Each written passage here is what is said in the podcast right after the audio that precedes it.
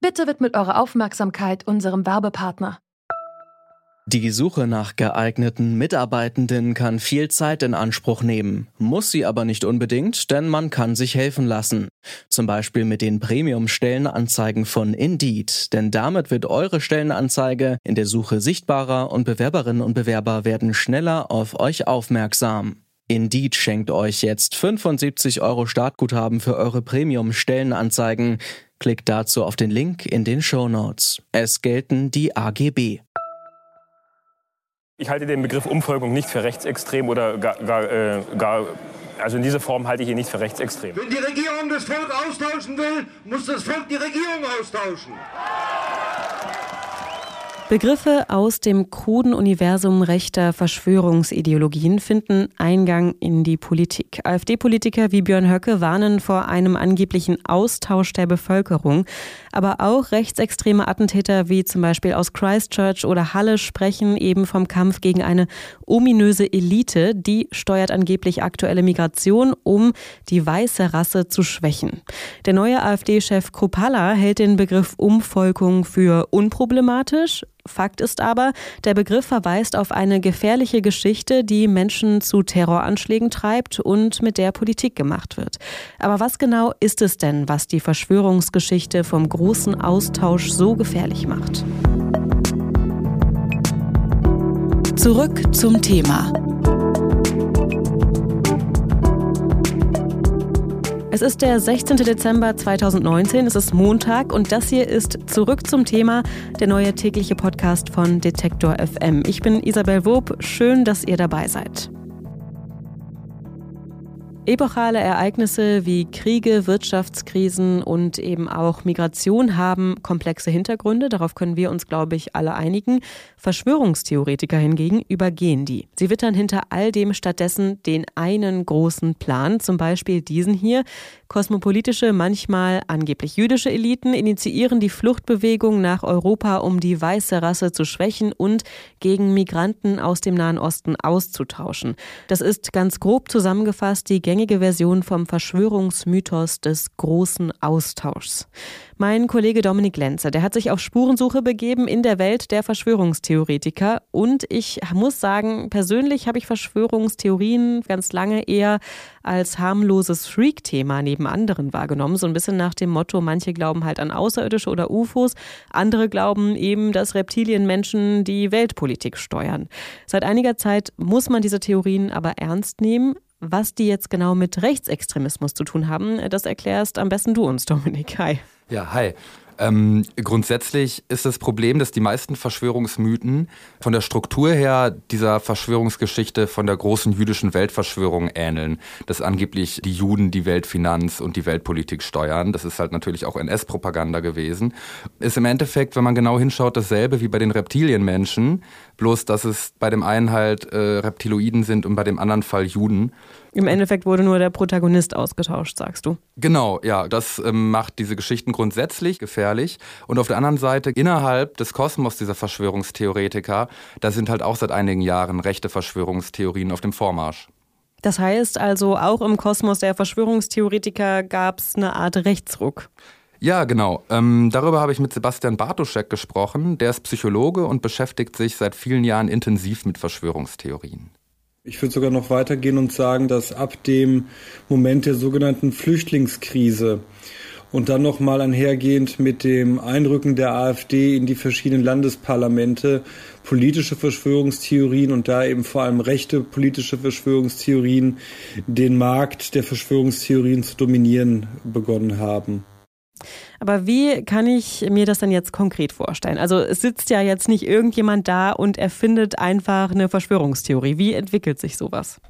Das ist ganz unterschiedlich. Also manche Verschwörungstheorien gibt es echt schon seit Jahrhunderten. Zum Beispiel diese Geschichte mit den Illuminati, dass die im Geheimen die Welt steuern.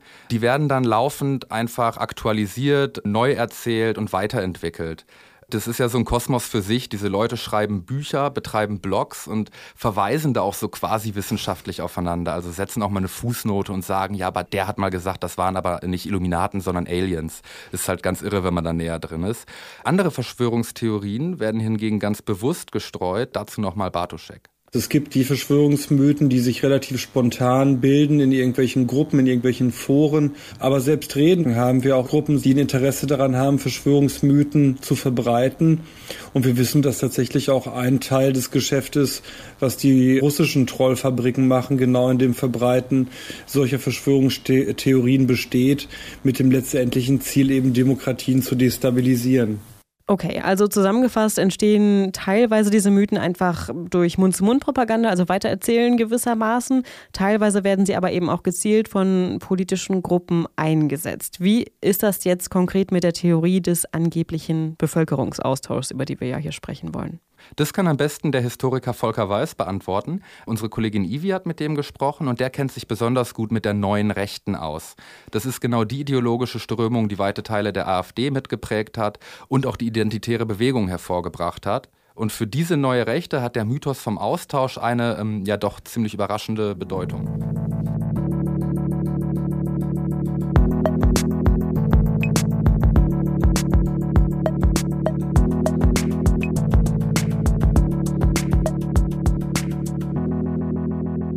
Herr Weiß, zum Teil entstehen Verschwörungsmythen mehr oder minder diskursiv.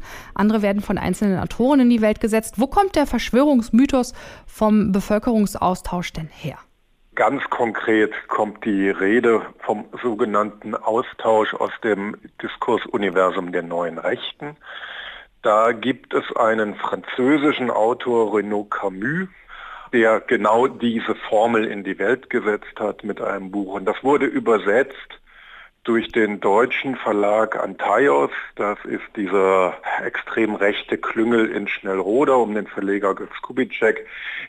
Und gleichzeitig hat die an diesen Klüngel angeschlossene sogenannte identitäre Bewegung eine massive Kampagne rund um diesen Begriff eines angeblichen großen Austausches gestartet. Rechte Politiker in Europa und auch Rechtsterroristen aus aller Welt, die berufen sich auf diesen Mythos. Wie kam es zu dieser weiten Verbreitung dieser Geschichte? Zum einen sind die genannten Akteure dieser neuen Rechten durchaus untereinander vernetzt, europaweit oder international. Es gibt enge Verbindungen zu Alternative Right in die USA.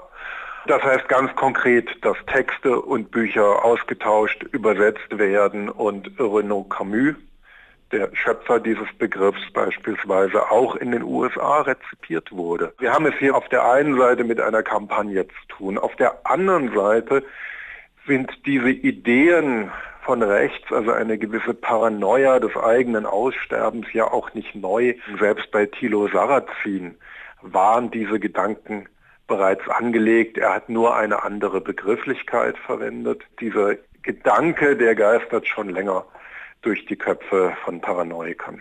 Ist ein wiederkehrendes Motiv, ja. Gibt es Gründe dafür?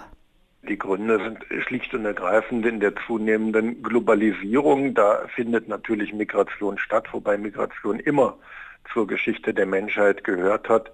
Die Gesellschaften werden diverser, das kann man einfach zumindest in den westlichen Großstädten jeden Tag sehen und manche Leute reagieren dann eben mit der Projektion, das sei eine geplante Aktion globaler Eliten, ein Krieg, wie es dann auch gerne formuliert wird, also gegen die Weißen.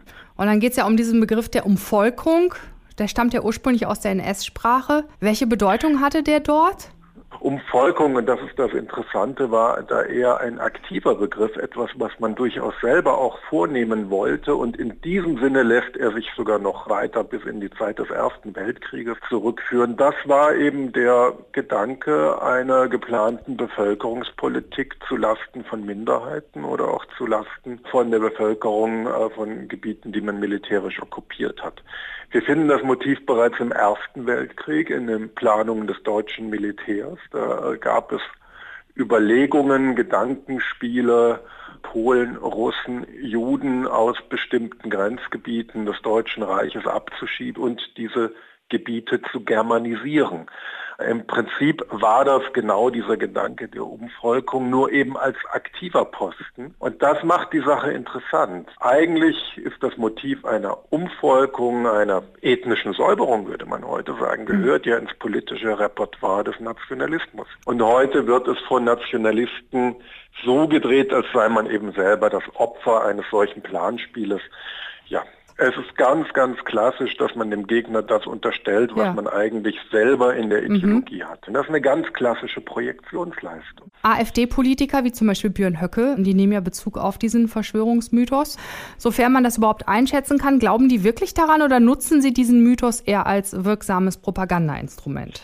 Na, zum einen zeigt ja der Gebrauch dieser Formeln bis in die AfD hinein, wie stark sich diese Partei dann auch aus der Ideologie der neuen Rechten eben speist, dass man da keinerlei Berührungsängste hat. Und dann kann man das bei rechten Propagandisten immer nur sehr schwer unterscheiden, ob sie ihre eigene Propaganda eigentlich ernst nehmen oder tatsächlich von ihr getrieben werden.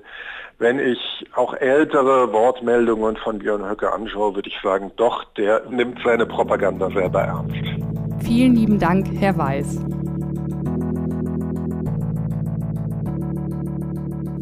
Also der Mythos vom großen Austausch, der stammt von einem französischen rechten Autor und wurde dann durch Vertreter der neuen Rechten, zum Beispiel jetzt der identitären Bewegung, in den letzten Jahren massiv verbreitet. Ähm, ja, genau. Das fand ich auch ziemlich spannend, aber ich dachte mir, naja, jetzt bloß zu wissen, dass das rechtsradikale Propaganda ist, ist ja das eine. Aber die Gefahr besteht ja daran, dass Menschen da wirklich dran glauben. Ähm, und da habe ich mich gefragt, wie man halt damit umgehen soll. Ja, genau. Also es, ich habe es ja eben schon mal gesagt, mittlerweile muss man das, glaube ich, ernst nehmen, weil Verschwörungstheorien eben kein Randphänomen mehr sind. Eine Studie der Uni Bielefeld hat noch in diesem Jahr festgestellt, dass rund 45 Prozent der Deutschen tatsächlich zu Verschwörungsideologien neigen. Das ist schon eine ziemlich beeindruckende Zahl. Ja, und wenn man sich manchmal so im Freundes- und Bekanntenkreis umhört, dann findet man halt auch häufiger mal wen, der auf Abwege geraten ist, häufig dann tatsächlich irgendjemand etwas Älteres, der gerade erst das Internet für sich entdeckt hat. Von daher kann man sich halt schon fragen, wie soll man jetzt echt konkret im Privaten auch damit umgehen? Und darüber habe ich mit Melanie Herrmann gesprochen. Die arbeitet für No World Order. Das ist ein Präventionsprojekt gegen Verschwörungsideologien von der Amadeo Antonio Stiftung.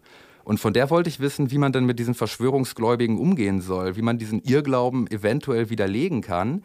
Dann hat sie mir aber erklärt, dass genau das gar nicht so wichtig ist. Wenn man so eine Dichotomie dann aufmacht von du erzählst jetzt die Verschwörungslüge und ich erzähle dir mal die Wahrheit, das wird nicht funktionieren, weil das Schwierigste an Verschwörungserzählungen ist nicht, dass sie nicht die Wahrheit sind. Okay, äh, was ist es denn dann? Es geht halt weniger um den konkreten Inhalt als eher um die Struktur dieser Geschichten. Und da ähneln sich halt Illuminati, Reptilienmenschen, jüdische Weltverschwörung und auch dieser große Austausch in ein paar entscheidenden Punkten. Was immer auch dazu kommt, als Strukturmerkmal von Verschwörungsideologie und speziell von modernem Antisemitismus, ist das Bilden von völkischen Kollektiven.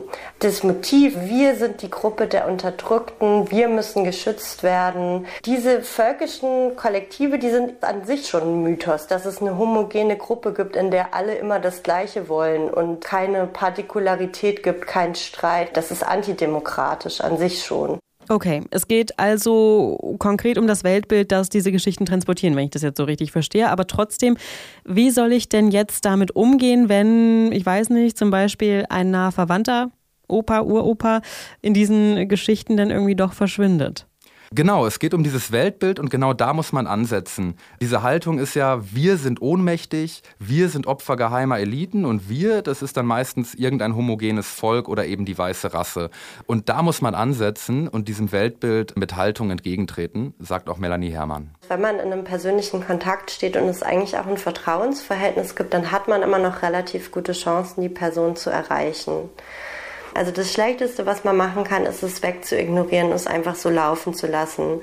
Das Wichtigste, was man machen muss, ist sich erstmal selber zu fragen, in welcher Welt möchte ich eigentlich leben? Was sind so Grundprinzipien, hinter die ich nicht zurückgehen will? Wir wollten wissen, was den Verschwörungsmythos vom großen Austausch so gefährlich macht. Der wird seit Jahren intensiv von Verschwörungstheoretikern, aber eben auch von radikalen rechten Gruppen verbreitet, wie zum Beispiel der identitären Bewegung. Gefährlich wird diese Geschichte vor allem durch das Weltbild, das sie vermittelt. Wir als unterdrücktes Volk gegen geheime Mächte. Wer daran glaubt, dem erscheint oft eben auch Gewalt legitim.